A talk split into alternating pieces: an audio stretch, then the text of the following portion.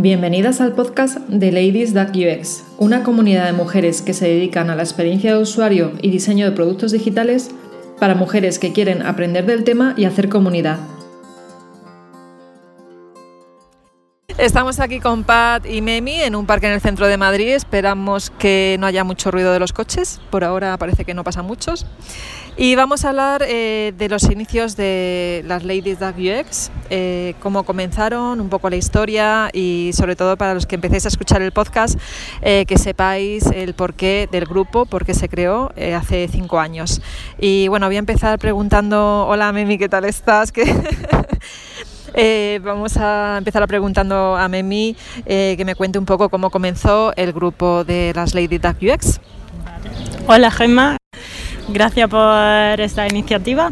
Bueno, eh, en realidad Ladies de UX es una comunidad internacional que nació en Manchester en el 2013 y aquí en Madrid llegó en el 2014 eh, por la mano de la brandina Mayria Jesús Sierra, porque un poco se dieron cuenta de lo que estaba pasando en la comunidad de mm, profesionales del diseño y de UX, que había muchas mujeres que trabajaban en este mundo pero había muy poca representación, tanto en los congresos como en los cargos más representativos de las empresas, de la agencia.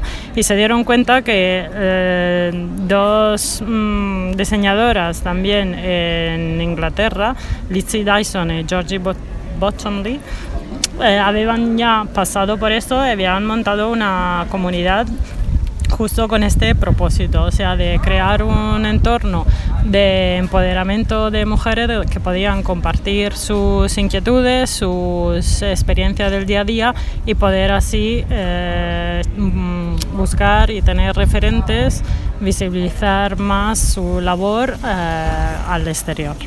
Una de las preguntas que se hace mucha gente cuando conoce el grupo es por qué los hombres no pueden asistir a nuestros eventos. Entonces me gustaría que fuera un punto a explicar en este primer podcast. Cuéntanos, Memi, por qué, cuál es el motivo de que solamente puedan asistir mujeres. Bueno, efectivamente esa era una de las eh, dudas que tenía yo también al principio. Eh, había asistido solo a un par de eventos de Ladies de UX y no entendía del por qué si el objetivo de la comunidad era dar visibilidad a las mujeres, eh, no había un público abierto y no podían estar hombres asistiendo a los eventos. Y entonces acepté el reto de Laura que me propuso tomar el relevo de la del liderazgo de la comunidad para ver efectivamente lo que pasaba desde dentro. Y sí, fue eh, organizar el primer evento eh, y ver que se apuntaban a hombres, aunque la descripción ponía ladies only, y las mujeres que no trabajaban específicamente en eh, experiencia de usuario me escribían en privado mm, pidiendo permiso de poder asistir.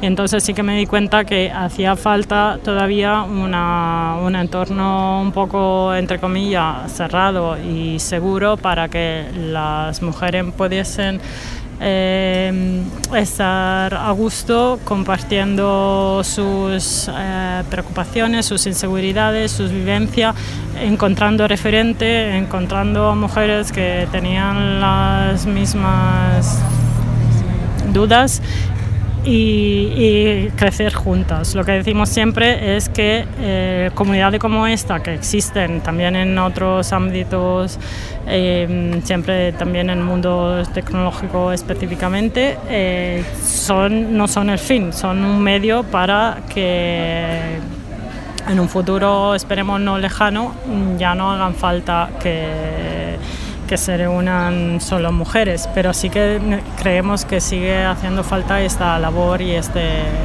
este trabajo. Vale, ¿y tú, Pat, alguna cosilla? ¿Qué, es lo que opinas? sobre el tema también. Yo me incorporé a Ladies como mm, parte de la organización en finales del 17 pero antes ya había sido ponente eh, en, Ladies y no me había percatado de esa situación que comentaba Memi, ¿no? la necesidad de tener un espacio cerrado. Es más, yo al principio no lo compartía. pero cuando entré en la organización de una forma mucho más, em, más directa sí, o más profesional, me empecé a dar cuenta de que las veces que teníamos asistentes masculinos en el evento, porque estaban en el sitio en el que se tenía lugar el evento, copaban el espacio de las mujeres o levantaban las manos y hacían preguntas y en ese momento las mujeres que estaban allí en el evento se hacían como más pequeñas y dejaban todo el protagonismo a los hombres. Así que yo pensaba que esto no estaba pasando, pero me di cuenta de la, de la necesidad. Y ahora pues intentamos em, no adoctrinar, pero sí evangelizar a nuestros entornos de que es un fenómeno que pasa aunque la gente no lo vea. Vale. Sí, un poco la idea eh, de que decíamos antes de ir abriéndonos. O sea, sí que seguiremos teniendo nuestros eventos mensuales eh, de trabajo con objetivos de hacer comunidad y lo que sí que estamos haciendo de vez en cuando es tener eventos más abiertos, por ejemplo cuando nos invitan en congreso o en otras empresas y así eh, dar un poco a conocer también el talento femenino y lo que tenemos que decir al respecto. Cuéntame un poco qué es lo que se hacen en los eventos de las Lady UX y también dónde, en qué lugar se hacen en la ciudad de Madrid. Bien, pues mm, digamos que los eventos de Ladies That UX intentan acoger a distintos perfiles relacionados con el mundo del diseño de, producto digital, da igual que sean diseñadores de experiencia, diseñadores visuales, personal de marketing, product managers. Al final lo que estamos intentando es eh, coger todas las disciplinas que están englobando estas profesiones y, y ponerlas de la mano. ¿Y cómo las ponemos de la mano? Pues a veces hacemos charlas un poco más sencillas en las que la gente nos va contando su experiencia, sus eh, mejores proyectos, en qué, cómo aprendió fallando. Otras veces hacemos más talleres enfocados a, programas o software del momento, como pueden ser talleres de Sketch o de InVision o whatever. diseño de producto. Sí, otras veces eh, hemos hecho más eh, sesiones de autodiagnóstico para saber cómo estamos individualmente, pero también cómo estamos a nivel eh, colectivo, cómo podemos mejorar tanto a nivel de comunidad y cómo podemos hacer que las ladies que vienen a los eventos puedan seguir creciendo. Y otras veces hacemos mesas redondas con, con personas bastante top del, del, mundo del diseño o también del diseño de producto. Damos a conocer también profesiones como profesiones que se están poniendo de moda, como son los product managers, en las que hay un montón de hombres, pero hay muchas mujeres, muy pocas mujeres representadas y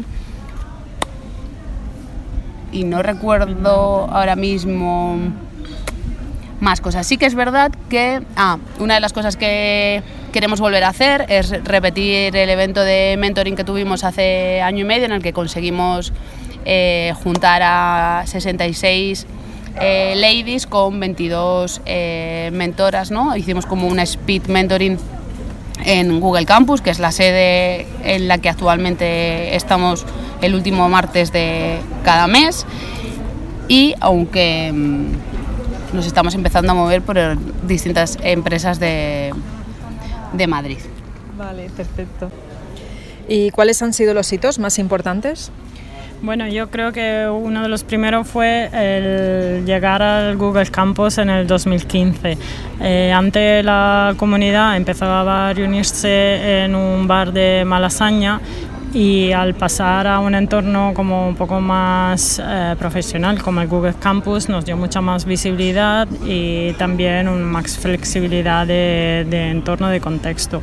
Y ahí empezamos a conectar también con otras comunidades con objetivos similares. Entonces a lo largo de este año de estos años eh, también otro punto de inflexión fue el speed mentoring que comentaba Patricia que hicimos en el 2017 donde sí que hemos conseguido que también muchas ladies de las veteranas se implicasen y participasen aportando su experiencia eh, con las nuevas ladies y desde allí también salieron muchas eh, relaciones, muchos proyectos. Eh, mm, networking. Networking, sí. Que siguen al día de hoy. Y un poco el año pasado yo creo que cuando empezamos a también crecer mucho más, a, tanto a nivel de seguidoras y de participantes. Y por eso queremos canalizar un poco toda esta energía o todo este entusiasmo que notamos alrededor para que la comunidad eh, no seamos solo nosotras, sino que las ladies que participen propongan sus eh, iniciativas, como de hecho está haciendo Gema con el podcast, que fue una iniciativa que propuso en enero y ya la está poniendo, está en marcha y es uno de los éxitos del 2019. de hecho, el otro día en un evento, al final, porque siempre hacemos networking al final de los eventos, donde hablamos entre nosotras, y una me dijo, ay, lo estoy escuchando y, y me está gustando mucho, ¿y por qué no lo subes a la plataforma de Evox? Y le dije, digo, ah, es que es verdad, está en Spotify, el podcast está en Medium por él y, y, en alguna plataforma más, pero falta la de Evox, a ver si tengo tiempo y lo hago. Pati, ¿nos podrías hablar de cuál es el momento actual, dónde está ahora mismo el grupo? Pues la verdad que mm, desde que yo me incorporé eh, en el año 2017 creo que hemos crecido bastante, somos más numerosos en redes sociales, estamos teniendo como más impacto en, Facebook, en Twitter. Eh, hemos comenzado a tener un canal de Slack que de momento está un poco en pañales, pero le estamos empujando para, para generar un poco más de tráfico y, más ruido. Pero sí que es verdad que somos como mucho más conocidas, se nos oye hablar de nosotras, incluso compañeras de profesión eh, nos piden audiencia en Ladies para entrenar las charlas, ¿no? El caso, por ejemplo, de una amiga que habló en el Fighters de este año, utilizó Ladies como plataforma de, lanzamiento o de perder esos miedos a los que quería eh, enfrentarse. Y bueno, la verdad es que Memi y yo utilizamos Ladies, bueno, no utilizamos, pero sí que somos como la, la organización del evento, la comunidad forma parte de todas las personas que, que la que la albergan, no, que la albergan, no, que la que la visitan, que la tienen, no lo sé cómo decir esto, pero al final que la comunidad no es de Memi ni mía, es, es de todas, estamos haciendo que, que, crezca, de momento solo somos dos, contamos con la ayuda de Gema y con un montón de ladies que nos están ayudando, eh, Chusa también nos echa una mano constantemente. Y lo único que vemos es que necesitamos muchas más manos, ¿no? hay muchas iniciativas y, y nos gustaría que muchas de las cosas interesantes que nos llegan se hagan realidad y necesitamos más manos. Así que desde aquí pedimos que cualquiera que quiera ayudar pues, o proponer charlas, ¿no? Justo, estamos abiertas a um, cualquier tipo de evento, taller, charla, mano de obra barata, ya, becario, aguador. Y nada, que se pongan en contacto con nosotras pues por las redes sociales o a través del email. ¿Cuál era el email? Para... Es madrid Vale. Y bueno, ¿qué, ¿qué, implica para vosotras el Ladies Back UX? ¿Quién empieza aquí? ¿Cuál de las dos empieza, Pat? Vale, yo lo resumo súper rápido. Eh, desde que formo parte de, de, la comunidad creo que he crecido como, más como persona que como diseñadora y muchas de las veces que me preguntan que qué significa Ladies para mí, siempre contesto lo mismo y es que mi empresa paga las facturas, pero que quien alimenta el alma es la comunidad, así que es un orgullo estar aquí.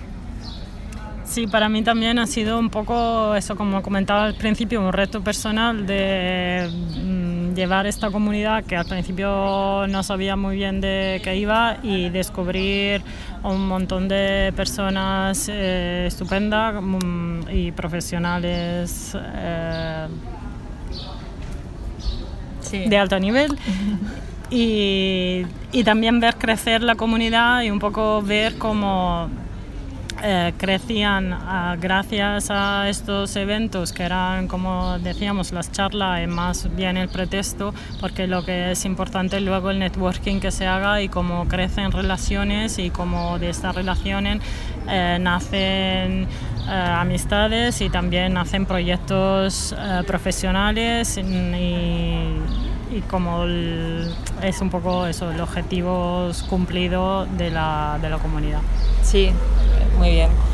De hecho, bueno, yo hago ahí mi pequeña aportación, es que yo hace dos años me, me presento en un networking eh, al final de uno de los eventos eh, a Ana, eh, que es una diseñadora con la que actualmente, bueno, desde entonces hasta ahora, pues he estado colaborando en diferentes proyectos en común, incluso tenemos una, marca en común y seguimos a día de hoy trabajando como diseñadoras juntas y bueno, eso fue gracias a, al grupo, a, los eventos, a asistir a los eventos y a, y a conocer más gente, ¿no?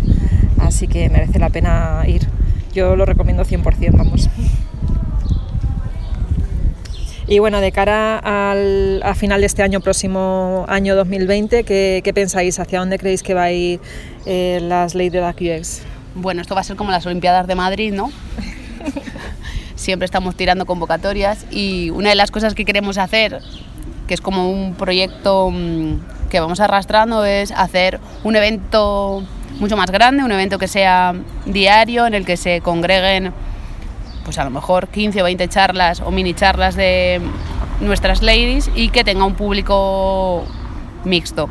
La verdad es que es un gran proyecto que llevamos arrastrando un par de años, eh, pero necesitamos la mano de más gente, ¿no? Organizar sitio, patrocinio, charlas, eh, logística. Es todo bastante, bastante complejo solo para dos personas, así que os invitamos a echarnos una mano eh, con cualquier cosa. Muy bien. Nuestro número de cuenta es que no. Vale, perfecto. Bueno, pues aquí acaba la, la, mini entrevista para nuestro podcast número cero que teníamos que haber publicado antes de todos los anteriores, pero que bueno, va a salir ahora ya por fin este verano.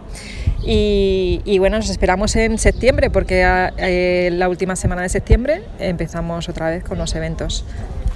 Bien, gracias Gemma. Bueno, adiós, decir adiós. Venga, hasta luego. Hasta luego, buen verano. Hasta luego. chao, chao.